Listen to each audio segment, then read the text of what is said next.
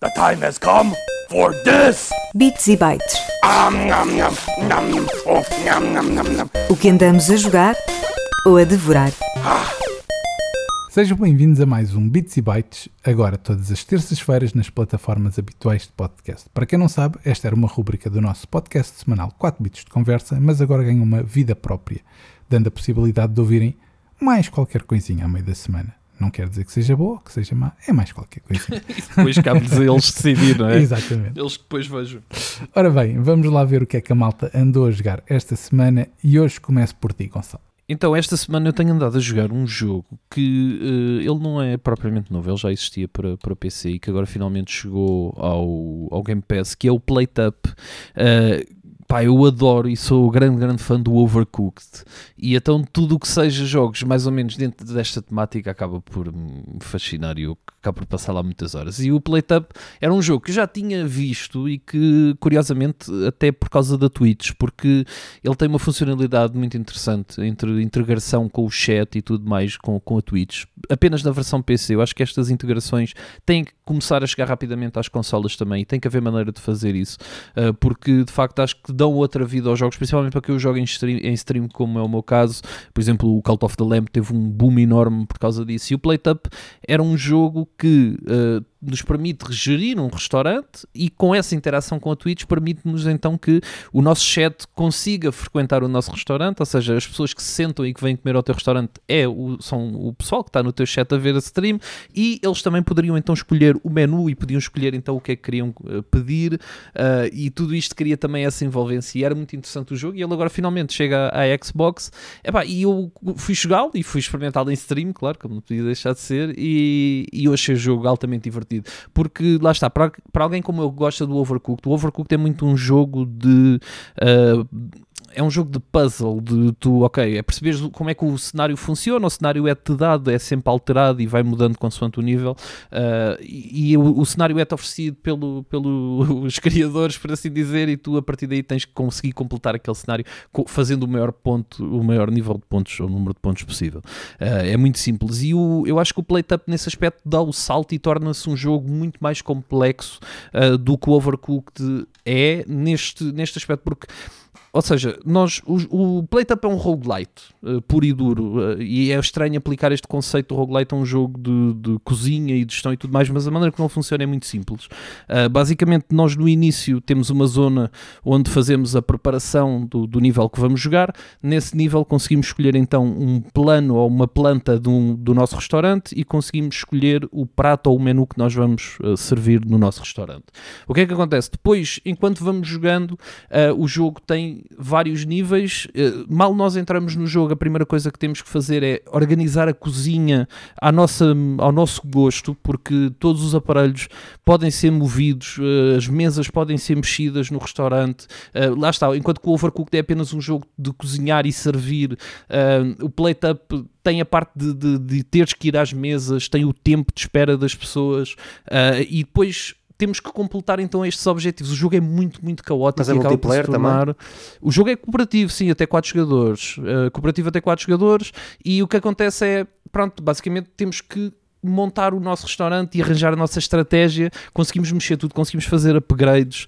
Uh, o jogo deixa-nos fazer imensa, imensa coisa em comparação com o Overcooked, é um, é um passo acima uh, nesse aspecto, porque deixa mesmo fazer muita, muita coisa e depois vai-nos mandando desafios que nos vão dificultando a vida, para quê? Para nós, claro, não conseguirmos chegar ao fim, como qualquer bom roguelite, temos que perder e tentar novamente e tentar novamente e ganhar mais uma coisa que depois conseguimos levar. Uh, neste jogo, aquilo que é usado para fazer essa evolução entre níveis, por assim dizer, uh, são mercadoria que nós conseguimos levar, ou seja, acabamos uma, uma, uma jogada, ou acabamos uma, uma run, por assim dizer, não é? porque os jogos estão sempre divididos por runs.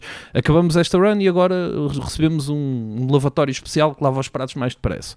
E conseguimos levar esse lavatório connosco e tê-lo logo disponível de início, e isto depois começa-nos a dar alguma vantagem para também ser mais fácil estes primeiros níveis e até a evolução do, do restaurante e conseguirmos chegar mais longe. O jogo é muito, muito difícil porque a primeira coisa que falha no restaurante, ou seja, o primeiro pedido que não é, o primeiro prato que não é entregue, a- a- as primeiras pessoas que não conseguem mesa porque depois as as mesas estão ocupadas, há pessoal lá à espera lá fora e às vezes chove e tudo isso e o tempo torna-se ainda mais apertado. O jogo, o jogo acaba por se tornar muito Estou muito complexo curioso para ir jogar isso muito, já. muito caótico, mas ao mesmo tempo muito, muito, muito fixe de jogar. É um desafio diferente do Overcooked, tem a mesma temática, tem, mas até a própria preparação dos elementos é diferente do Overcooked, na medida em que o Overcooked é muito ah, ao chapa, ta- ao, ah, ao corte, e aqui nós às vezes temos que preparar os, os alimentos têm 3 graus, por exemplo, pegamos num tomate, podemos cortá-lo às fatias se enchermos a primeira barra, se enchermos a segunda já fica polpa de tomate, ou seja, depois já não dá para usar nesse prato.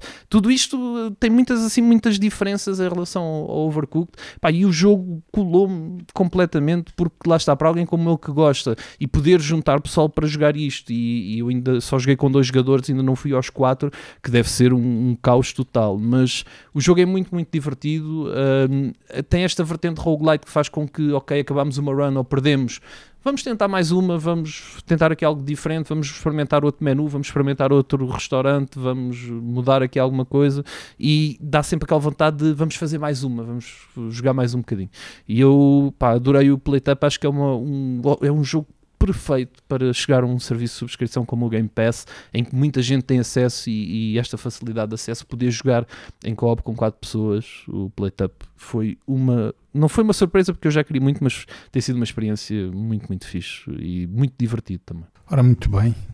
Hélio, tu, o que é que tens andado a jogar? Andei pelo, pelo Persona, andei e ando, aquilo nunca mais acaba também.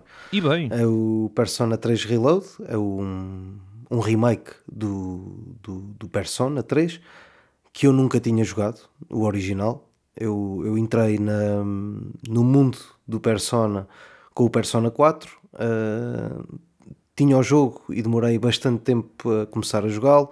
Depois joguei algum tempo, entretanto veio o Royal e aí o Persona, Persona hum, Persona 5 Royal, depois, eh, depois é que me agarrou.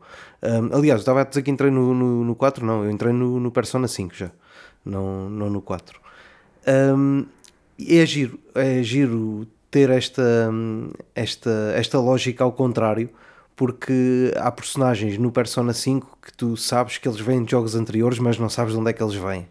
E agora chega ao 3 eh, e de repente dou- dou-me na sala com o Igor, que é, que é um dos personagens emblemáticos do, do jogo, que é eh, o personagem que aparece. eh, o Persona tem dois, vamos chamar dois grandes mundos: o mundo real, eh, que é o mundo onde vais à escola, onde fazes as coisas normais, e depois tem o, o chamado metaverso. Vou chamá-lo metaverso. Aqui no 3 chama-se Hora Negra, ahm, no, no 5 tem, tem outro nome. é através de uma aplicação que te leva para outro, para outro universo. Uh, mas basicamente o Igor é aquele senhor que está numa sala na chamada Velvet Room uh, entre, uh, entre um mundo e o outro. Uh, é aquele que está ali no meio onde tu podes fazer as, as, as fusões das tuas personas, podes melhorar o, o teu combate, podes melhorar características das tuas personas, etc. Tens uma data de É uma espécie daquele fazer ali. gigante que ficava entre o mundo dos vivos e o mundo dos mortos no Dragon Ball. Exatamente, exatamente.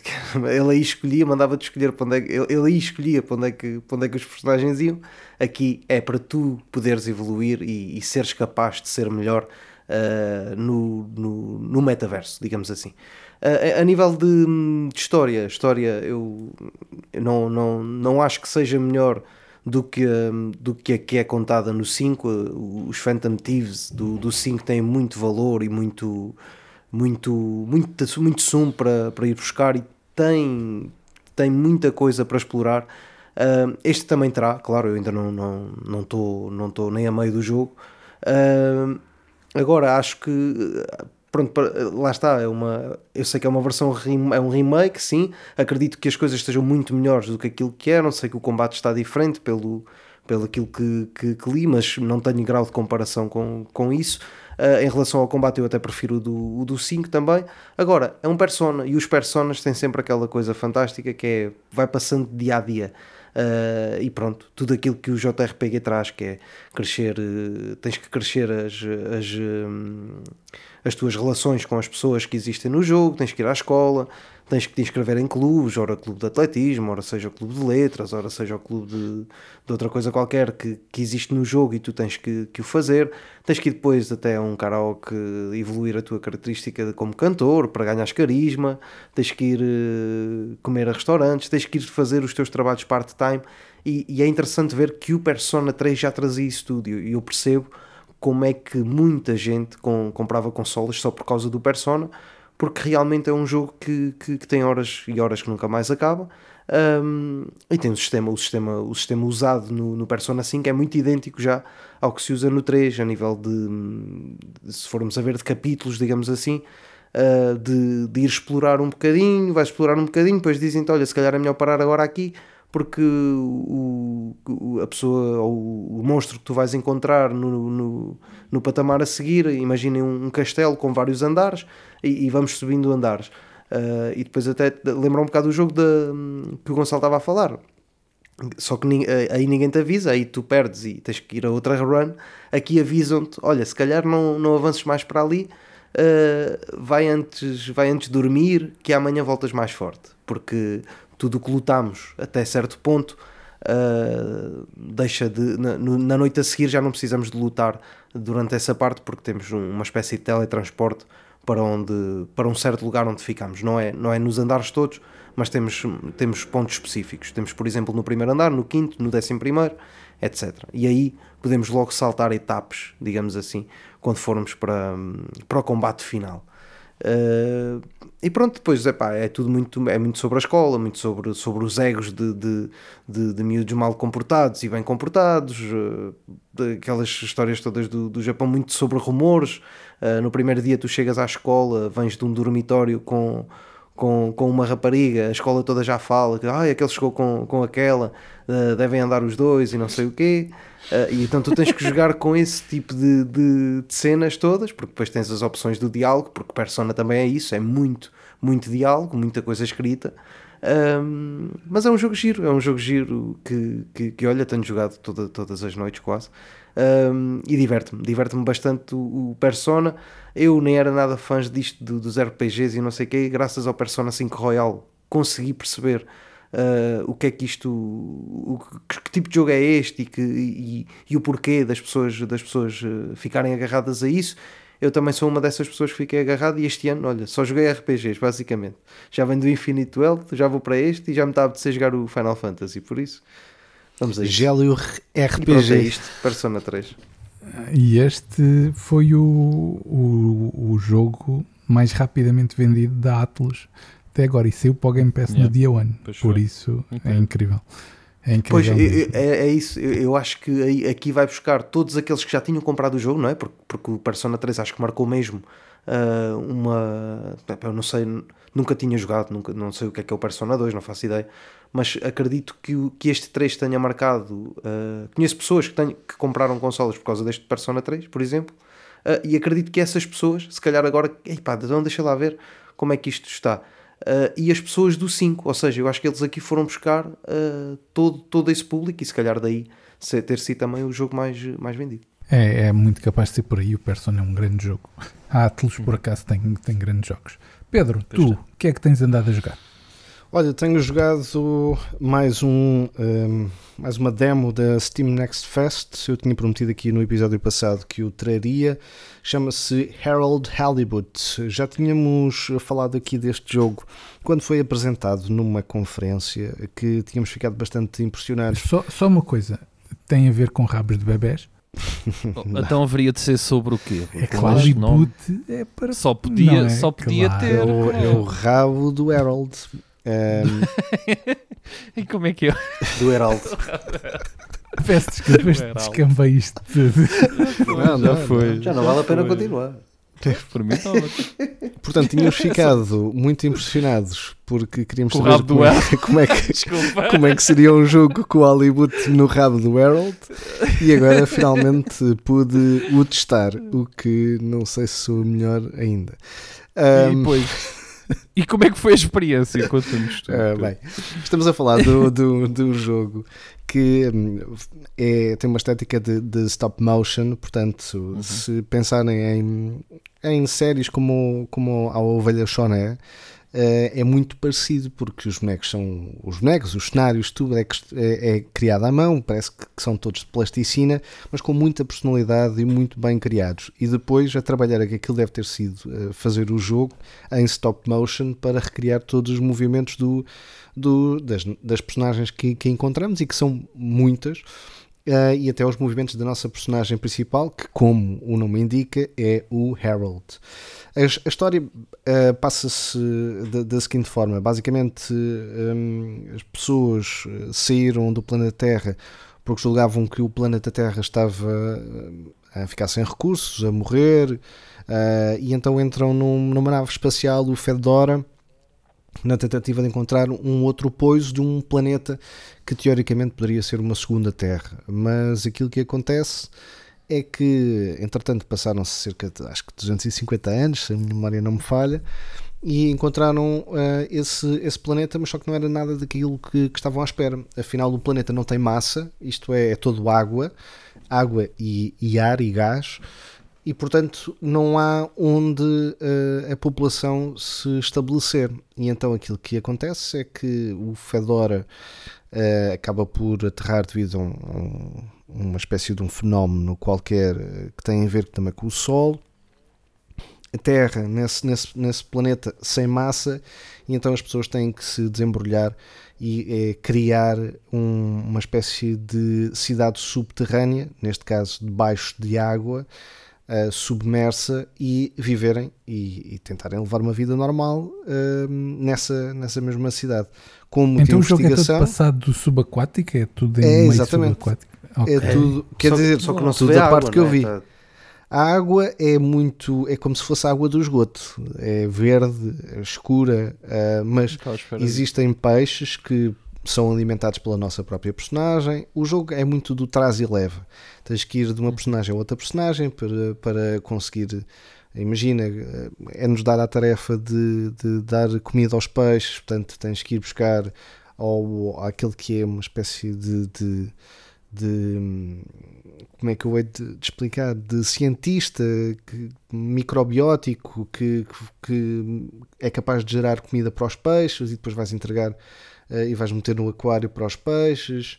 Uh, os peixes, qual é a parte mais interessante dos peixes? É que os peixes são eh, trazem-nos mensagens. Os peixes trazem letreiros a dizerem julgam mesmo que estão, que estão a salvo ou afinal há vida fora, fora, de, fora de, de viverem aqui submersos. Uh, uh, o ar é respirável e essas coisas, e portanto gera-se ali um, um, um, uma trama bastante estranha, onde vão aparecendo alguns grafites uh, uh, também que são, que são, são feitos não se sabe por quem a dizer julgas mesmo que estás em casa. Uh, depois existem também outros, outras emissões rádio em que afinal as pessoas, há pessoas vivas no planeta Terra originário.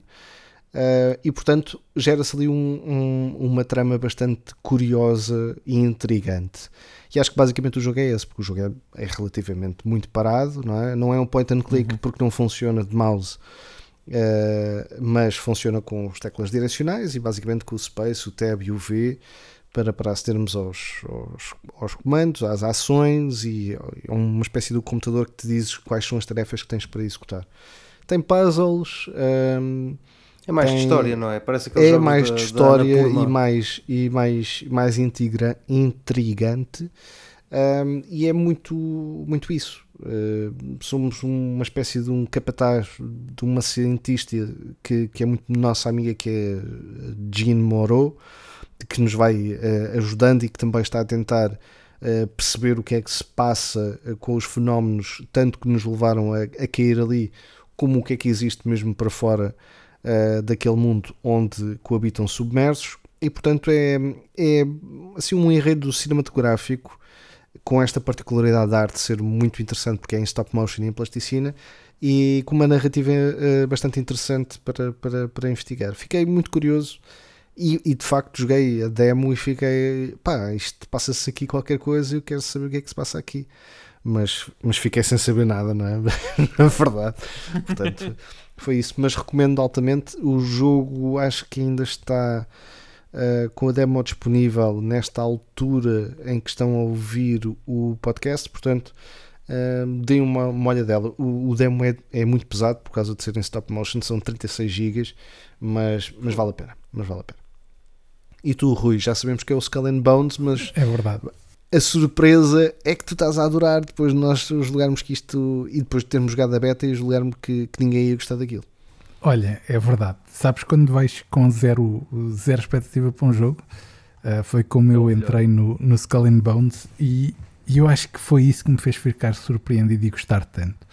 Uh, o jogo tem uma narrativa uh, interessante, que a narrativa passa sobre dois, dois como é que eu ia dizer? Do, dois bosses ou dois chefes ali de duas zonas. Primeiro fazes as missões para um uh, e depois uh, fazes, fazes para o outro. E eu acho que é a partir daí que tu começas a agarrar o jogo. Quando começas a fazer as missões para, para, para essas pessoas e, e o jogo vai-te mostrando um bocadinho de tudo o que tu vais tendo. Uh, o mapa é super grande, uh, tens, tens três regiões mais o mar, uh, se quiseres considerar quatro, quatro regiões, tens a, a costa da África, depois tens a, a, parte da Índia e ainda tens assim uma parte que eles chamam a Red, Red Isle, que é assim uma parte mais, mais isolada, mais misteriosa, uh, assim com os animais meio, meio, meio exóticos, por assim dizer. As regiões estão todas muito, muito bem, bem, bem feitas, tens muito para explorar e depois conseguiram criar uma coisa que é, existe várias fações, elas dão-se mal umas entre as outras.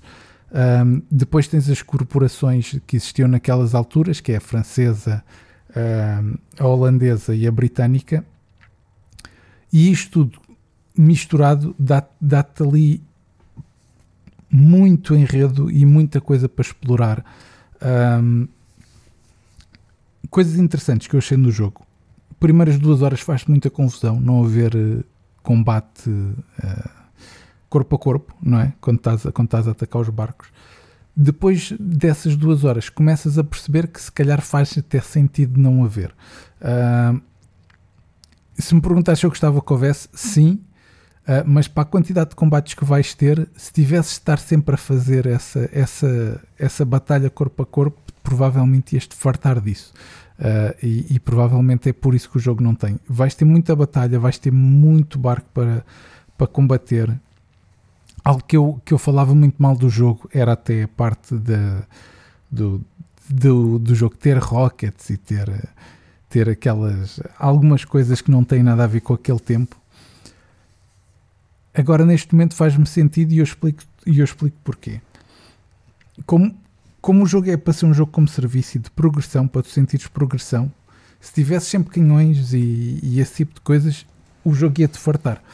Uh, a partir do momento que tu tens tanta coisa que podes pôr no barco e tanta coisa diferente, um, o jogo começa a, dar, a ter mais sentido e a fazer-te querer progredir o barco e arranjar outro tipo de armamento. E aí é a partir daí que faz o sentido. Isto é, eu diria que aquele tutorial que a gente tem no início do jogo não deveria existir.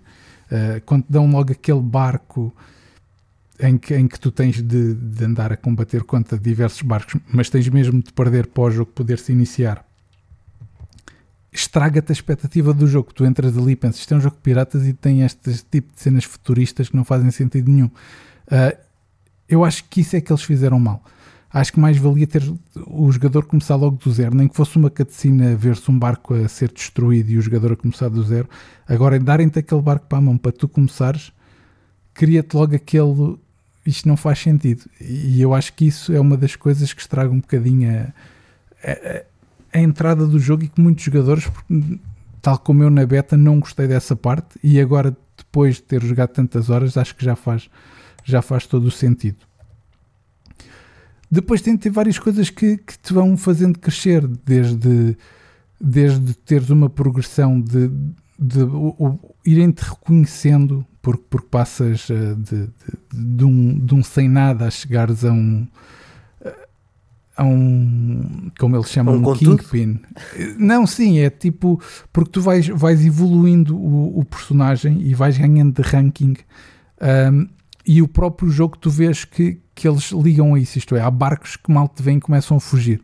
Uh, e no início não, se calhar são, eram os primeiros a vir-te atacar, isto é, tu sentes que tu sentes mesmo progressão, é uma coisa que, me, que, eu, que eu gostei do jogo foi tu sentires progressão no jogo. E depois tu conforme vais jogando vais tendo imensa coisa para fazer, desde poderes atacar uh, certas povoações que existem, uh, atacar os grandes barcos. Depois o, o, o co-op está muito bem feito. Uh, eu joguei metade do jogo, se calhar a solo e outra metade em co-op.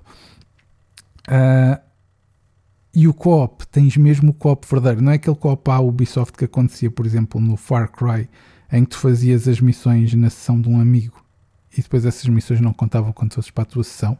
Aqui não, conta tudo. Fica tudo guardadinho o que fizeres epá, e isso é, é, espetacular. E depois ires, ires, por exemplo, existe mesmo eventos co-op em que tu podes ir com os amigos combater grandes barcos e, e, e, fazes grandes. consegues trazer grandes quantidades de ouro e grandes quantidades de material. Uh, tens montes de coisas para craftar para melhorar o teu barco. Existem contratos que nunca mais acabam no jogo. Isto é, tu, o jogo dá-te mesmo a sensação de, de, pirataria a sério e, e está muito bem feito. Uh, eu acho que se, se, derem uma oportunidade vão, vão, vão sentir que, que o jogo está mesmo muito bem feito. O que eu não estou a gostar é o endgame. O endgame parece-me que é, vai ser muito enjoativo, muito repetitivo. Eu só hoje é que cheguei e já estou a dizer isso. Eu hoje acabei o jogo uh, e depois tive. Isso não é muito bom sinal. Exatamente, tive pai 3 horas na parte do endgame uh, e em que basicamente tu já és super conhecido, já. Uh, e, e, vais criar tipo um império de de trocas de, de ópio e de, de rum e esse tipo de coisas.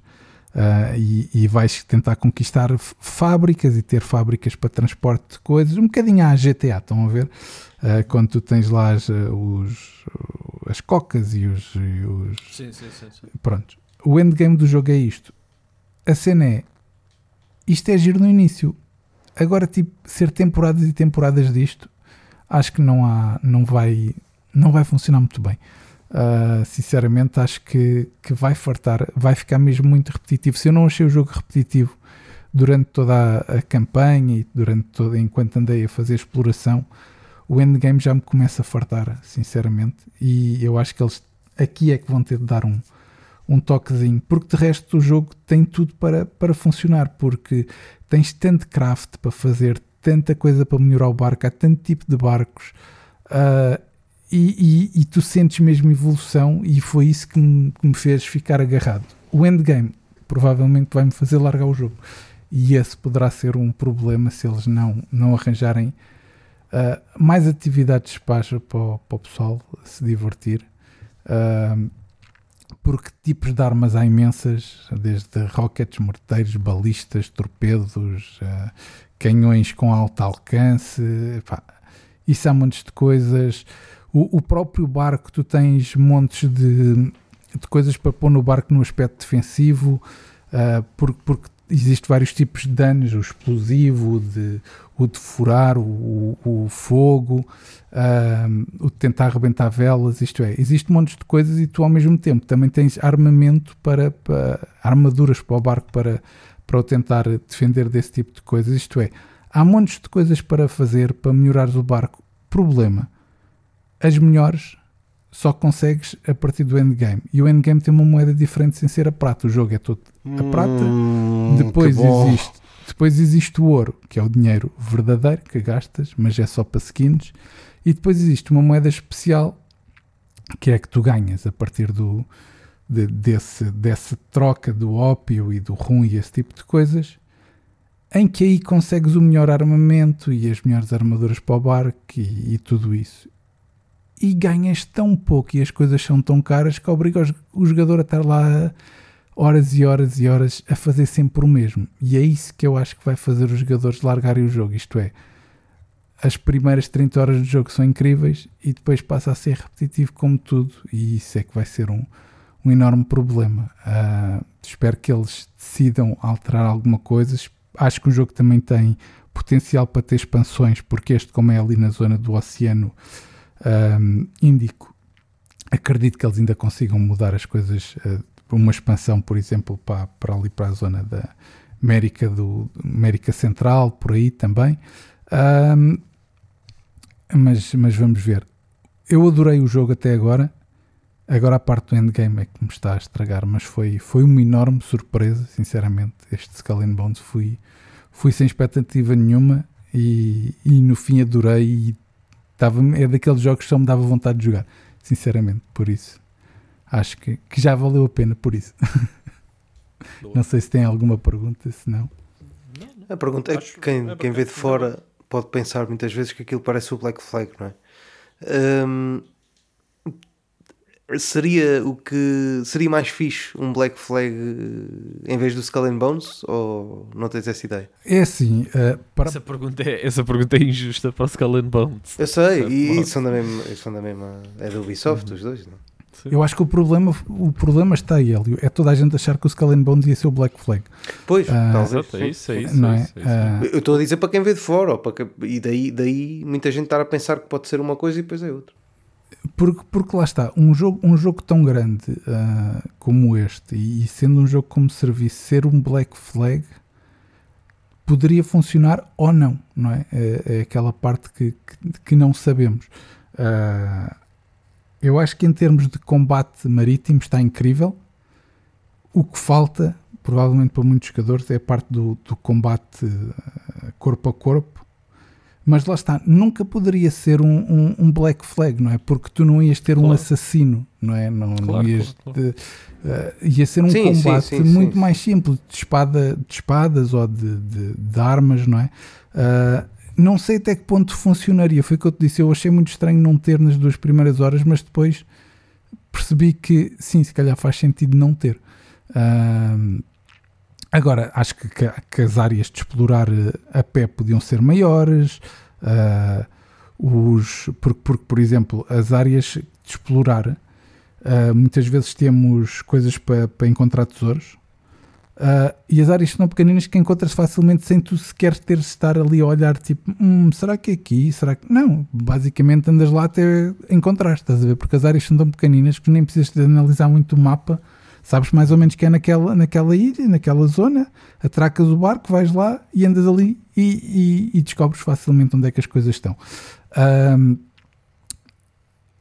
acho que nesse aspecto as áreas podiam ser maiores, de exploração a pé, pá, mas de resto não sei, não sei se funcionaria a Black Flag, porque o pessoal ia querer depois os saltos e essas coisas todas e pá, Não, e- para ser um Black Flag tinha que ser um Assassin's Creed. não Exato, um Bones. exatamente, Claro. exatamente. Acho, Claro. que era, acho que era por aí, acho que era um bocadinho por aí. Depois também tens os, os monstros marítimos, apanhei um, um, um crocodilo gigante que era maior que o meu barco, eh, e que cada dentada que o gajo dava ia metade do barco, também É tem esses monstros. Tylosaurus. Ah, há também barcos fantasmas, pá, o jogo tem muita, muita Sim, e eles, muita eles já anunciaram, estava aqui a ver, eles já anunciaram hum, o primeiro ano todo, ou seja, com quatro, quatro seasons, Uhum. com todo o conteúdo que, que vai chegar. Pá, acho que, pelo menos, olha, se não pode ser repetitivo, mas pelo menos tem, tem coisas já para, para mostrar e para, para dizer que, atenção, chegamos, estamos aqui, Sim, e sim, mesmo sim. que este primeiro ano corra, vá, que seja quase de aprendizagem, acho que podem melhorar depois no futuro. É, é, isso, é isso que se espera, é isso que se espera, porque, porque eu espero que, que traga mais coisas mesmo, porque eu acho que este endgame está tá um bocadito fraquito ah, para o que tem para oferecer. Agora, basicamente, vai ser o pessoal a amealhar cenas e a melhorar os barcos ah, para, para o que vier. É um bocadinho por aí, porque, porque de resto, no endgame não há muito mais nada para fazer. Isso chateou-me um bocadito, fiquei assim um bocado É algo que ainda pode aspecto. mudar também, não é? Que o Endgame agora vai ser provavelmente o foco do desenvolvimento Não, daqui para a exatamente, frente. não é? exatamente, exatamente. isso Há sempre possibilidade, mesmo por muito mal que seja, ou que possa ser, há sempre possibilidade dele também vir a melhorar e isso é bom. Sim, sim, eu, eu acho que tem, que tem, tem, tem tudo para isso acontecer. Uhum. Agora também acho é que a Ubisoft vai se agarrar mais ou menos conforme a quantidade de pessoal que também joga, não é? Sim, Porque sim. Claro, claro. também tem Pois, um bocado a ver por aí. isso manda, claro, claro. Mas pronto, é isto. Grande Skull and Bones, surpresa. É verdade, para mim foi uma grande surpresa. Não quer dizer que todos os jogadores vão gostar. Eu, eu sou um Oh, grande isso, fã. isso aí não há nada. Exatamente. eu. Sou um grande fã de jogos de, de- deste tempo e de pirataria e provavelmente isso também me ajudou a gostar. Hum. Ah, não quer dizer que todos vão gostar. Já, tanto que as análises que têm saído do Skull and Bones vão quase top a uns que dão uma nota de quase não vale nada. Por isso tem mesmo daqueles jogos que é ou se adora ou se odeia, um bocadinho por aí. Uhum. É por aí. Este foi o Bits e Bytes desta semana e se querem continuar a ouvir o que andamos a jogar, não se esqueçam de subscrever nas plataformas habituais de podcast. Já sabem que também podem ouvir o 4 Bits de Conversa todas as quintas-feiras às 22 horas na Rádio Radar em 97.8 FM na zona de Lisboa e também podem ouvir em radarlisboa.fm ou através da aplicação para iOS e Android. Além disso, e como habitualmente, podem continuar a ouvir-nos todas as sextas-feiras nas plataformas de podcast. Até para a semana e até lá, boas gatanas. The time has come for this. Bits e bytes. Oh. O que andamos a jogar ou a devorar. Ah,